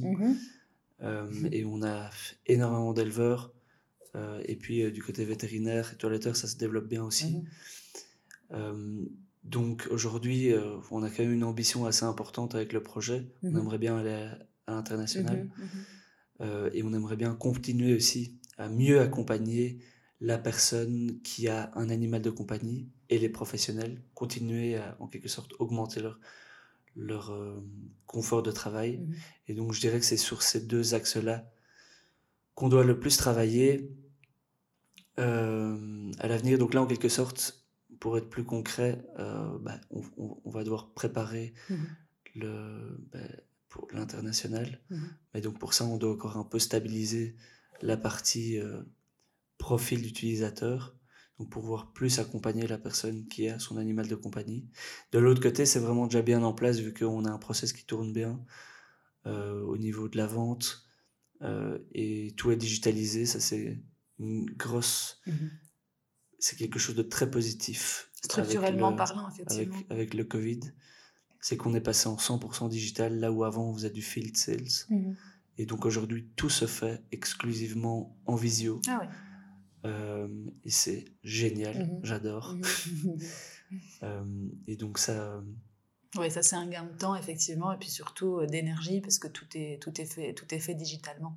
Oui, c'est ça. Mais donc aujourd'hui, il va vraiment falloir accélérer en quelque sorte à ce niveau-là. Donc mmh on va avoir plus de vendeurs et plus de customer success derrière, ce qui est très important pour toutes les installations de, des prises de rendez-vous en ligne et pour le support. Et c'est une communauté qui grandit de jour en jour et on devient vraiment euh, enfin, voilà, la référence aussi pour mmh. trouver euh, son professionnel. Mmh on pourrait ajouter les autres professionnels par la suite aussi. Mmh euh, et puis de l'autre côté, ben voilà, je pense qu'on est bien établi aujourd'hui. mais il y a aussi une grosse nouveauté qui arrive en fait maintenant, dans, dans deux semaines. C'est que de nouveau avec le Covid, une autre opportunité, c'est qu'on a eu tellement de demandes, beaucoup plus de demandes que d'offres, qu'on doit filtrer la demande et donc on met en place un système de candidature et un système de liste d'attente et tout un espace de gestion d'élevage mmh. pour l'élevage. Mmh.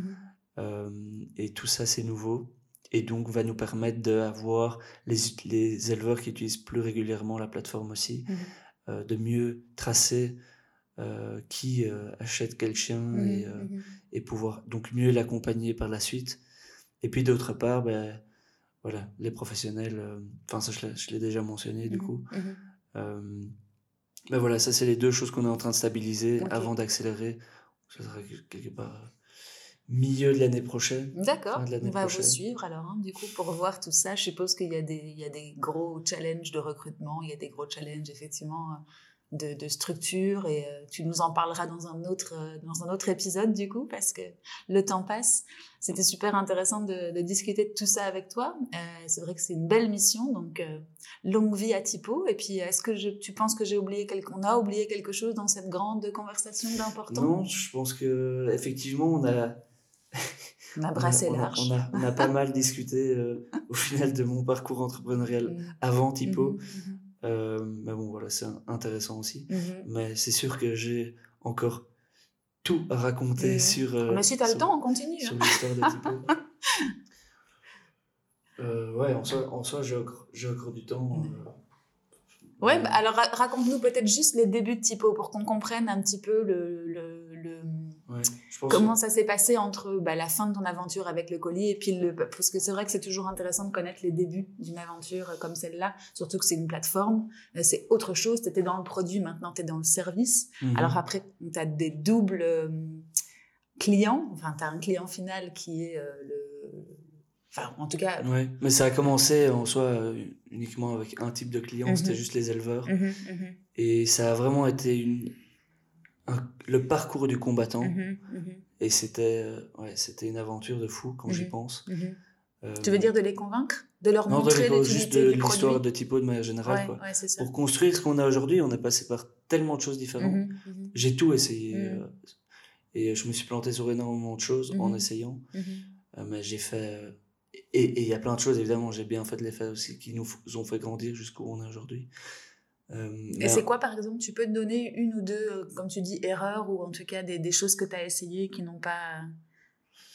Ben, euh, j'ai fait plein de trucs. J'ai fait, des, par exemple, des, des balades canines, juste pour créer la communauté au début. Je pense que ça a eu un impact positif. Ben, finalement, on a arrêté après mmh. parce que c'était tous mes dimanches où je faisais des balades aux quatre coins de la Belgique. Donc, à la fin j'en avais un peu marre. Et qu'est-ce que tu faisais pendant ces balades Toi, tu tirais, entre guillemets, des informations et tu, tu parlais au... L'idée, c'était que c'était les balades canines typo. Mhm. D'ailleurs, on a toujours un, groupe Facebook qui mhm. existe, pour ça.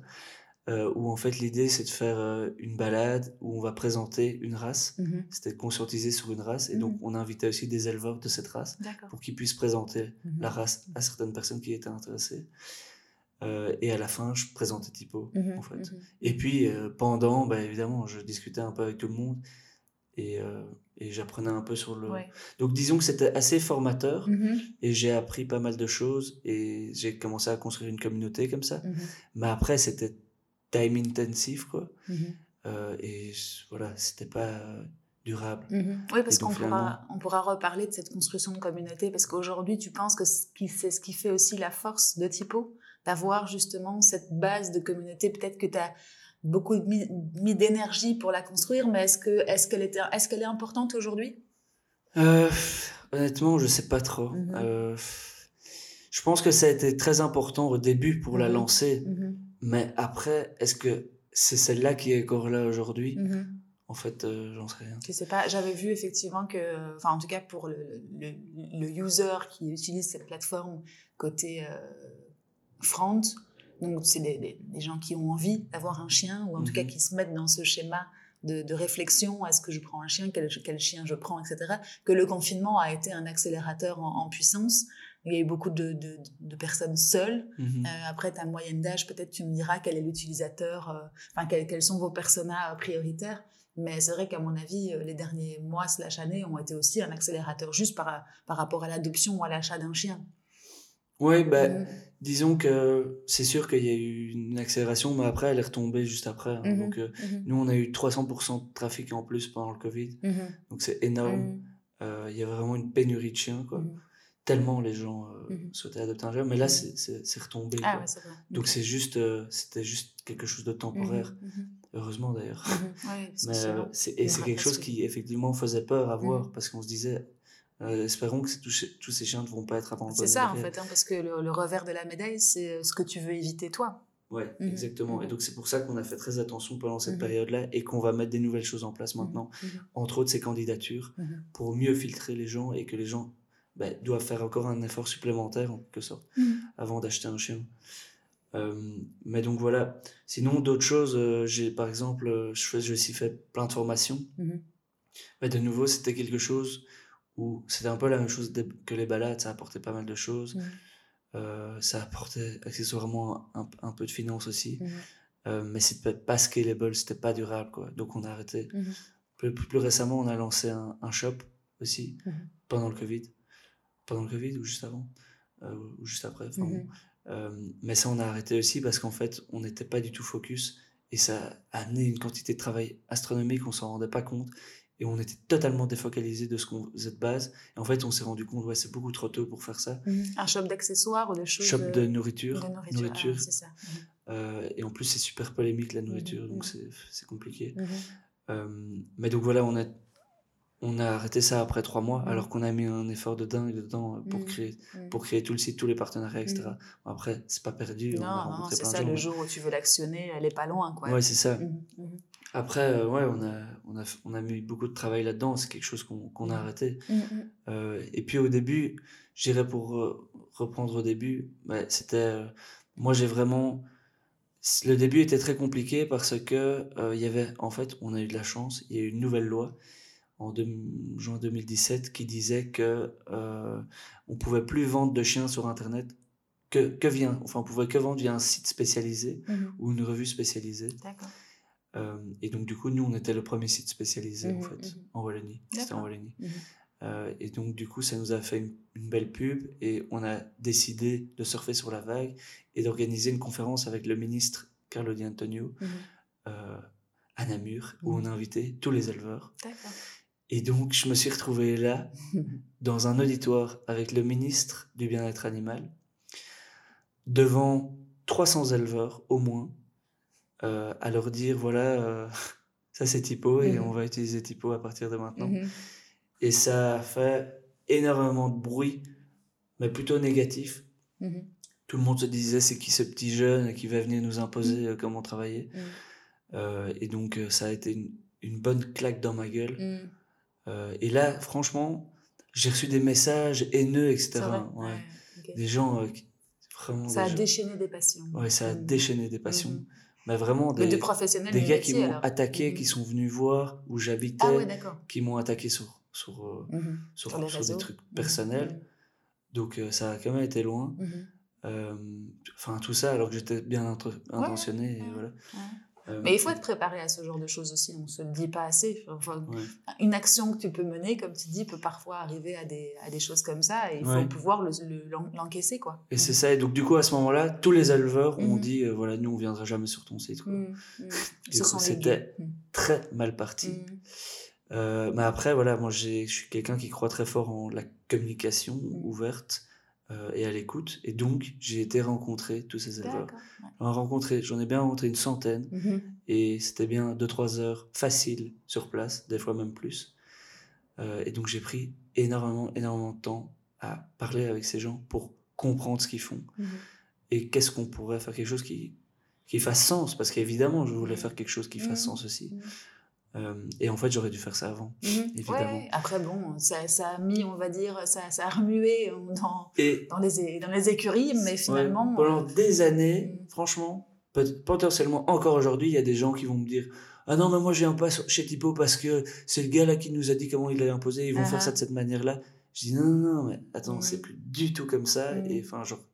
Mais ça reste. Des traces, ouais, c'est ça, ça laisse des traces. En même temps, euh, c'était. Est-ce que tu connais Tipo oui. Bah oui, voilà, c'est ça. Parce que, Même si c'était négativement, ils connaissaient. Donc, euh, on dit par moment, euh, there is no such thing as bad publicity. Mmh, mmh. ça a fait des vagues, on se souvient de toi. Après, il fallait encore avoir le courage de reprendre un par un les éleveurs. et de, Franchement, il faut s'accrocher parce mmh. que j'aurais vraiment pu abandonner et aller me cacher. Quoi. Mais là, je me suis dit, euh, voilà, je bah parce on va y arriver. tu croyais en ta solution. je croyais en la solution. Et donc, j'ai été rencontrer mm-hmm. tous ces gens. Et puis, au final, ben voilà, aujourd'hui, on a près de entre 1500 2000 euh, éleveurs. Mm. on a plus ou moins tous les éleveurs sur la plateforme. Et, euh, et, voilà, ils sont tous là. C'est une histoire de confiance aussi, parce que ça dure. C'était pas juste euh, du ramdam pour un. Oui, c'est ça. Je pense que c'est ça aussi. Ils ont vu que c'était mm-hmm. sérieux, mais bon, ça a vraiment pris du temps. Et ça se fait pas du jour au lendemain. Mm. C'est pour ça que j'ai pas peur que demain quelqu'un puisse débarquer et fasse la mmh. même chose parce mmh. que bonne chance quoi. c'est ça, le marché est assez euh, particulier aussi. le marché est super particulier mmh. parce que les gens ne sont pas rationnels. On est dans l'émotionnel ici.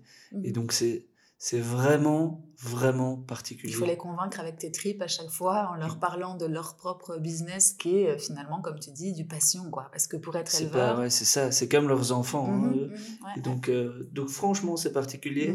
Mais de nouveau, ça m'a énormément appris. Mhm. et, et, de nouveau, le plus important, bah, c'était aller à la rencontre mhm. de ses clients. Mhm. On reboucle avec ce qu'on racontait au tout début, finalement. Tu vois, dans chaque aventure entrepreneuriale, on retrouve les mêmes, euh, les mêmes euh, actions, finalement, à mener. Ne pas oublier son marché, ne pas oublier d'être focus sur une chose et pas dix euh, en même temps. Bah Donc, finalement, ça se, ça se recoupe pas mal. Hein. Je pense que moi, un des meilleurs conseils que j'avais lu aussi, c'était dans le, Steve, euh, dans le livre de Steve Blank, euh, Get Out of the Building. Mhm. Euh, ça, c'est vraiment un des meilleurs conseils que j'ai pu recevoir dans ma vie. Quoi. Mhm. et, et, après, quelque chose que je vois aussi à travers tous les projets, c'est vraiment, une expression comme ça qui dit l'expérience, c'est comme une bougie. Mhm. c'est celui enfin, elle, elle n'éclaire que celui qui la tient, mmh en fait. Mmh et donc, il faut se faire sa propre expérience. Mmh et on peut pas, euh, voilà, on peut évidemment s'accompagner de gens expérimentés et ils vont dire attention, fais pas cette erreur, fais pas cette erreur-là. Mais souvent, on doit, on doit la faire, on doit la faire soi-même. Et je remarque ça souvent aussi, d'ailleurs, quand il y a des gens qui me demandent conseil, souvent je leur dis attention, fais pas ça, fais pas ça, fais pas ça. Et apparemment, ils vont quand même le faire parce que voilà, parce qu'ils ont envie de le faire et ils sont bornés ou ils ont, ils ont envie et où ils y croient, où ils sont passionnés, machin, et puis ils vont se prendre le mur. Mmh. Mais au moins, après, ils l'auront appris. Mmh. Et donc souvent, j'ai l'impression que il n'y a qu'une manière de l'apprendre, c'est de, de se prendre la, la porte soi-même. c'est possible, effectivement. Et, euh, et donc voilà. Et comment tu te, comment tu te, tu, te fais accompagner? J'allais dire comment est-ce que tu, tu, fais toi pour continuer à avancer, pour continuer à expérimenter? Tu te fais accompagner de coachs, de mentors, de personnes qui peuvent t'aider justement à, à, monter les marches les unes après les autres, ou tu continues euh? En fait, de manière générale, comment est-ce que j'apprends le plus? Ben, C'est moi-même. Je suis. C'est moi qui ouvre à chaque fois toutes les nouvelles portes. Mm-hmm. Chaque fois il y a des nouveaux projets, chaque fois mm-hmm. une nouvelle chose, c'est moi qui le fais. Mm-hmm. Euh, et qui me confronte à Et alors, bah, pour apprendre, bah, en fait, je lis énormément sur mmh. Internet, mmh. évidemment. Euh, et d'autre part, j'essaye de rencontrer mmh. beaucoup de gens. Donc, chaque semaine, au moins, j'ai une rencontre. Euh, pas forcément tes éleveurs, de d'autres personnes. Non, non, enfin, pas ton marché. non, je veux dire des gens qui ont des expériences, en fait, souvent d'autres entrepreneurs. Hein. C'est surtout ça. ça. Et voilà, cette semaine, euh, par exemple, bah, j'ai été hier à une conférence du gars de Colibra mhm. euh, pour parler un peu au niveau du, des données, c'est un de mes challenges maintenant. donc j'avais envie de m'entourer par rapport à ça. Mhm.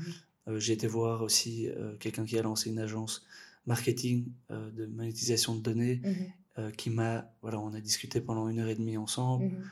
voilà, ça c'est juste sur cette semaine-ci, quoi. Et encore la semaine d'avant, bah, j'ai été voir un, autre entrepreneur à succès qui est maintenant investisseur dans différentes boîtes. Euh, qui lui-même m'a mis en contact maintenant avec euh, d'autres CEO, d'autres startups avec qui j'ai pris contact et que je vais voir dans les semaines qui suivent. Mmh Donc je suis continuellement en train de rencontrer des gens et en train d'échanger avec d'autres personnes. Mmh et c'est comme ça que j'apprends le plus. Et en fait, j'apprends en fonction de ce à quoi je suis confronté.